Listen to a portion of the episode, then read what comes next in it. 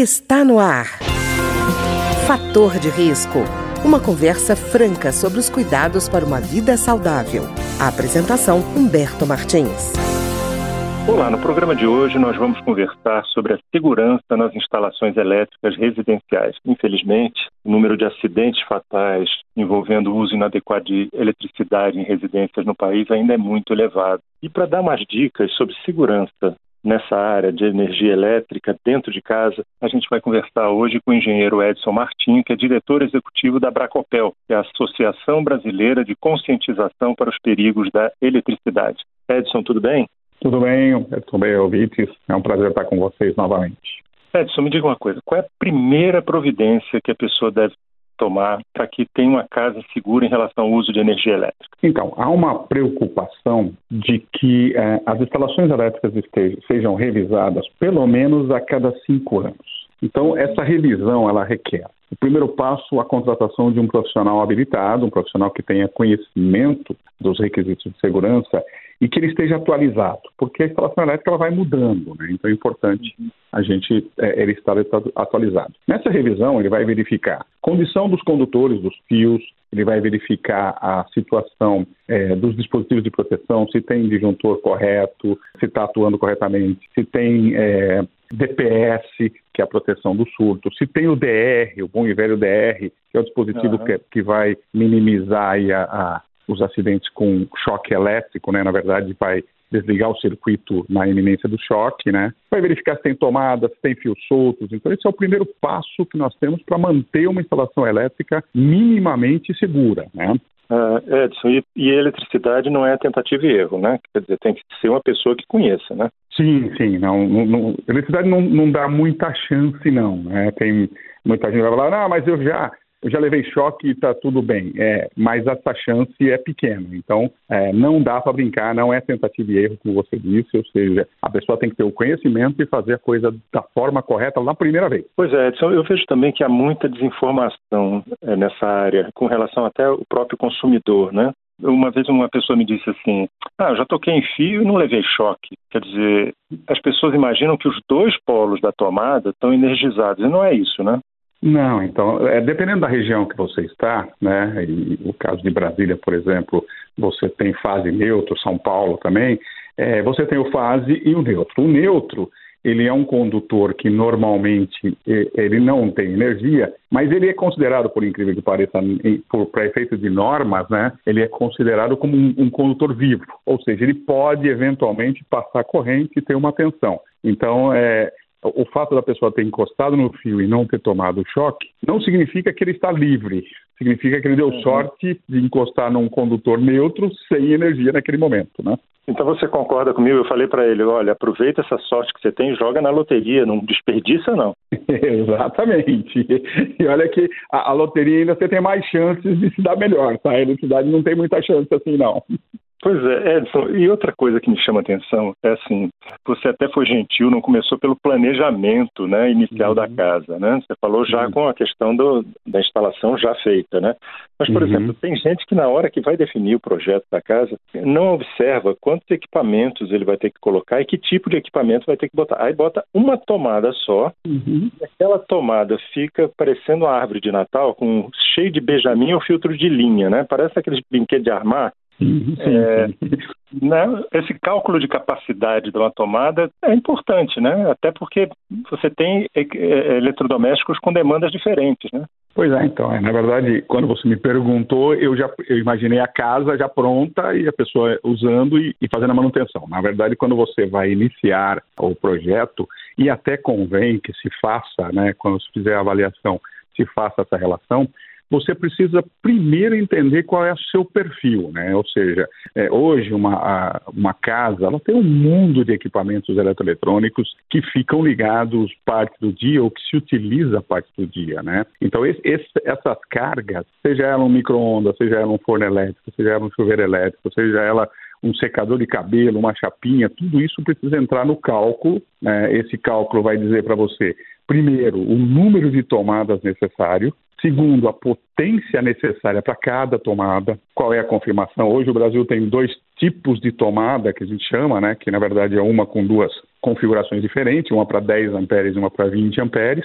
A de 20 amperes são para equipamentos mais potentes, são equipamentos até é, 1.500, 2.000 watts, dependendo da região que você tiver, né? E esses equipamentos eles já vêm com pino mais grosso, justamente para dizer essa tomada precisa de uma atenção especial. Nunca, em hipótese alguma, utilize aqueles adaptadores de fio grosso para fio fino, né? Para pino grosso para pino fino, porque aí você está fazendo uma, uma uma inversão aí de, de condição de segurança você está inserindo num pino que aguentaria 10, coisa de 20 amperes. Ou seja, a, o resultado disso é aquecimento, e aquecimento pode virar incêndio. Né? Então, no planejamento, tudo isso é extremamente importante porque ele vai trazer para você o seguinte: é, primeiro, o número de tomadas. É, isso é, vai, vai dar normalização e vai do bom senso também. Né? Imagina o seguinte: a normalização vai te dizer que num, num, num quarto, por exemplo, de 4x4, você precisa ter algo em torno de 5 ou 6 tomadas né? Mas aí você vai avaliar teu quarto e fala, pô, na cama eu ligo, eu ligo meu é o relógio, eu ligo o meu carregador de celular, na, na hora da televisão eu tenho a, a, televisão, mais o, a TV a cabo, mais não sei o quê, você tem cinco, seis equipamentos ali. Então é bom que a gente já planeje e coloque um número maior de tomada, né? Isso é um ponto importante para a gente trabalhar. Aí na cozinha, por exemplo, né? Você tem lá uma fritadeira, você tem um, um forno, você tem um micro-ondas, você tem é, mixer, ou seja, tudo isso é ligado na tomada. Então você precisa prever mais tomadas, né? Mesmo a normalização até te dando um limite mínimo, porque a norma diz o que é mínimo, né? É importante você ter o bom senso e a avaliação. Então, são situações que vão garantir. E esse cálculo, no final da história, vai trazer a somatória da potência, que é o que você vai é, calcular seus fios, né, os seus condutores, os dispositivos de proteção contra a sobrecarga, por exemplo, que é o disjuntor, é, vai definir quais os circuitos que são importantes você proteger contra choque, né? Então esse é um projeto é extremamente importante e uma dica, né, que a gente diz é um projeto elétrico não é custo, ele é um investimento de alto retorno, porque ele está garantindo vidas. Isso é muito importante. Um projeto elétrico ele vai te garantir que você reduza o consumo de energia você garanta a segurança com um retorno absurdo. Pois é, Edson, eu até queria conversar com você sobre o que você já citou, que é o DR, que é o dispositivo diferencial residual, e que eu acho que, embora seja uma norma, seja obrigatório, eu estava vendo que você fez um cálculo de que só 21% das residências têm o DR. Então eu queria conversar melhor para que, que serve o DR. Então, o número, infelizmente, é esse, né? Isso é uma pesquisa que nós fizemos em 2017 em 1.100 residências no Brasil, e ele apontou que só 21% das residências têm DR. É, e aí você falou, é obrigatório. Ele é obrigatório por norma técnica desde 1997, portanto, mais de 20 anos nós temos essa obrigatoriedade, né? E o DR, ele é o cara, eu, eu, a gente chama o DR de o airbag da instalação elétrica. O que, que ele faz? Ele faz o desligamento, o seccionamento, como a gente chama tecnicamente, mas é o desligamento da energia em qualquer iminência de possibilidade de choque elétrico. Então vamos ver lá o seguinte: tem, a gente sabe muito que é, hoje, por exemplo, o próprio anuário estatístico da Bracopel mostra que nós tivemos muitos acidentes com eletrodomésticos, principalmente máquina de lavar roupa. Né? Então, a máquina de lavar roupa é, um, é um, uma massa metálica grande que não é produzida para dar choque, ela, ela é construída para não dar choque, mas aí uma falha, um rompimento de um fio, um fiozinho que encosta, aquela carcaça fica energizada. Ela normalmente está num ambiente úmido, o pessoal acaba utilizando ela de forma descalça. Quando você encosta nela, você recebe a carga elétrica que está naquela carcaça que vai para a terra através do seu corpo. Isso é o choque elétrico. O DR ele vai identificar esse, esse toque, esse caminho da corrente elétrica pelo corpo, imediatamente, em 15 milissegundos, ele vai desligar o circuito de energia. Vai parar a máquina, vai parar tudo, mas ele vai te salvar a vida. Né? Porque com 15 milissegundos nesse nível de intensidade, o risco de você ter uma parada cardíaca é praticamente nula. Né? Então você tem a, a, a salva a vida. Agora tem um detalhe também a maior. Tem um outro cara que eu falei, o DR, o airbag, e o cara que é o cinto de segurança. Né? O cinto de segurança é o fio terra, o condutor de proteção. Né? Fio terra ligado junto com o DR, quando a máquina ofereceu o problema, ou seja, quando rompeu o fio ou encostou na carcaça, o DR detecta e já desliga. E aí ele vai dizer para você o seguinte: olha, tem uma falha na instalação elétrica que pode colocar em risco de choque elétrico. chama um profissional, vá lá consertar e depois você liga o DR e continua a sua vida, vida que segue, como diz o pessoal. E Edson, me diga uma coisa, o DR, ele é colocado na chave geral, no quadro de energia, é um só para toda a casa, tem que ser por setor, como é que deve ser? Então, a recomendação é que ao menos você tenha um pela residência, né? Só que aí tem, uma, tem uma, umas dicas importantes, que é o seguinte: quando a casa é relativamente pequena, você pode trabalhar com um DR como geral. E é importante salientar que o DR não substitui o disjuntor. Tá? O disjuntor ele uhum. protege os fios, ele protege contra curto-circuito sobrecarga. Você tem que colocar o DR também. E o ideal é colocar, é, o ideal, em casas menores, em casas com instalações um pouco menores, você pode colocar ele no geral. Quando você começa a crescer um pouquinho mais, ou idealmente, é você colocar por setores, né? Então você, por exemplo, tem um DR para cozinha, você tem um DR para banheiro, um DR para circuitos que atendam áreas externas, por exemplo, né? Hoje, na recomendação da normalização, ele é, é recomendado para trabalhar com áreas úmidas, possivelmente úmidas, né? Mas já tem um estudo, já tem um trabalho que a, a revisão dessa norma vai trazer para ambientes residenciais, como todos os ambientes, né? Vai ter precisa ter DRs ali em outros ambientes. E aí, à medida que você vai aumentando o tamanho da casa, ou o tamanho dos circuitos, ou a sua preocupação, você pode ir colocando ele por circuitos. Eu cito sempre assim, na minha casa hoje, eu fiz uma boa reforma há um tempo atrás. Ela não é uma casa grande, mas eu tenho que ser exemplo, né? Porque eu falo de segurança o tempo inteiro. A minha casa hoje tem oito DRs instalados, porque eu optei por colocar DR em circuitos. Eu tenho minha casa toda distribuída, toda dividida, então cada circuito tem um DR, que se acontecer alguma coisa, ele vai atuar naquele circuito e vai desligar o circuito, me dando segurança para mim e para minha família. Né? Edson, deixa eu te perguntar uma coisa. A gente tem dentro da casa é, equipamentos que têm demandas momentâneas, por exemplo, geladeira, ela trabalha em ciclos, né? Você tem máquina de lavar que é, pode estar funcionando ou não, tem um chuveiro elétrico que de repente também entra no circuito aí, ar-condicionado. Para cada um desses equipamentos é bom ter um DR ou o DR responde bem quando essas demandas aparecem? Então, a função do DR é, tecnicamente, ela é verificar as correntes de fuga, né? Então é assim, se você tem, como você falou, você tem vários circuitos funcionando. Esses circuitos até são esporádicos, ou seja, não trabalham constantemente, e você tem a somatória das correntes de fuga de cada um. Cada equipamento tem uma, uma corrente de fuga natural, coisa de 1, 2, 3 miliamperes. Né? Um DR instalado hoje, ele é recomendável com 30 miliamperes de fuga, só que ele funciona entre 15 e 30. Então vamos dizer o seguinte, a sua geladeira tem 3 miliamperes de fuga, a sua máquina de lavar tem 5 miliamperes, o seu micro-ondas tem mais 8, tem mais dois, três equipamentos tem 5, 6. Se você somar todos eles ligados ao mesmo tempo e eles ultrapassarem os 15, 20 miliamperes, aí o circuito vai acabar desligando. Então, aí você vai ter que separar ele por circuitos. Normalmente, né? Normalmente isso não acontece. Então, por exemplo, um circuito de cozinha e área de serviço, você poderia ter um único DR para toda ela que não teria problema nenhum, porque ele só faria a, atuação quando tivesse o choque elétrico, né? Então, não teria problema. Por isso que eu falei que em casas menores, quando você está com é, uma casa, eu digo, casas menores aí, casa de 50, 60, 70 metros quadrados, você pode até usar um só, porque você não tem tantos equipamentos ou tantos circuitos e a simultaneidade deles é menor. Agora, quando você parte com uma casa um pouco maior, que você tem dois, três chuveiros que podem ser ligados ao mesmo tempo, que é um dos grandes vilões aí da fuga de corrente, ou dois chuveiros e mais uma máquina de lavar roupa, a somatória disso naturalmente vai ultrapassar os 15, 20 miliamperes, e aí o DR vai desligar se ele tiver como geral, né? Então por isso que a gente recomenda que conforme vai aumentando os circuitos, você vai colocando mais DRs, mas não tem problema de ligar um só para todos. Tá. Edson, outra coisa que você falou foi o aterramento, né?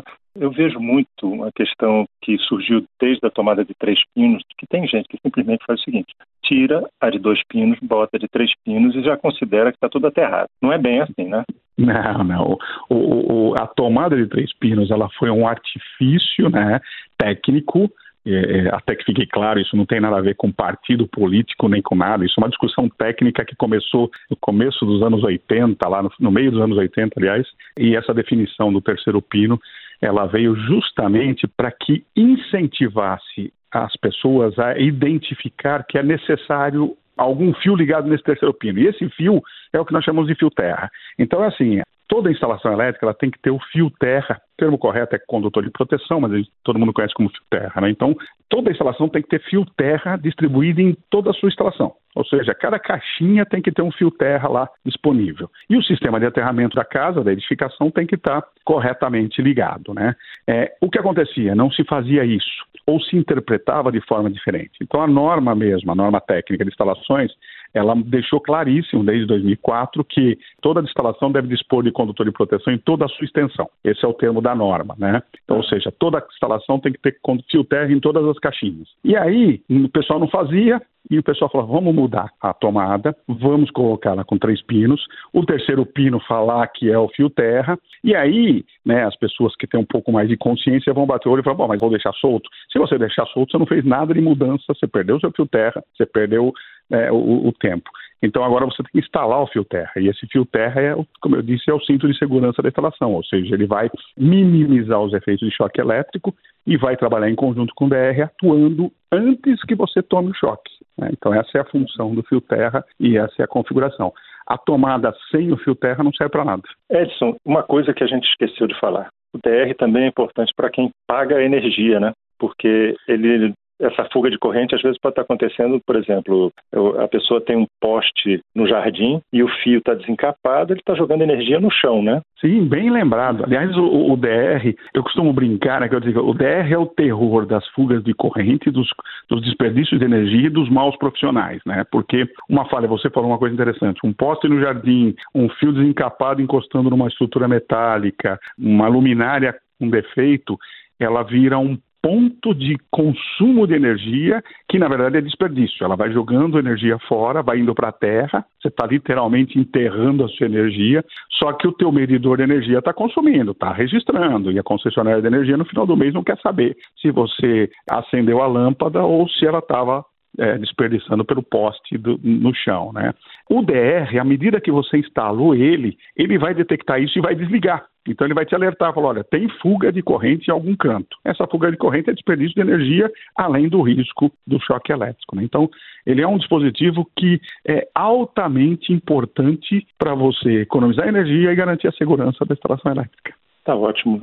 Eu queria agradecer então ao engenheiro Edson Martim, que é diretor executivo da Bracopel, Associação Brasileira de Conscientização para os Perigos da Eletricidade, que conversou conosco hoje, deu algumas dicas como fazer uma casa mais segura em termos de uso de energia elétrica. Edson, muito obrigado. Eu que agradeço, fico à disposição para as próximas oportunidades.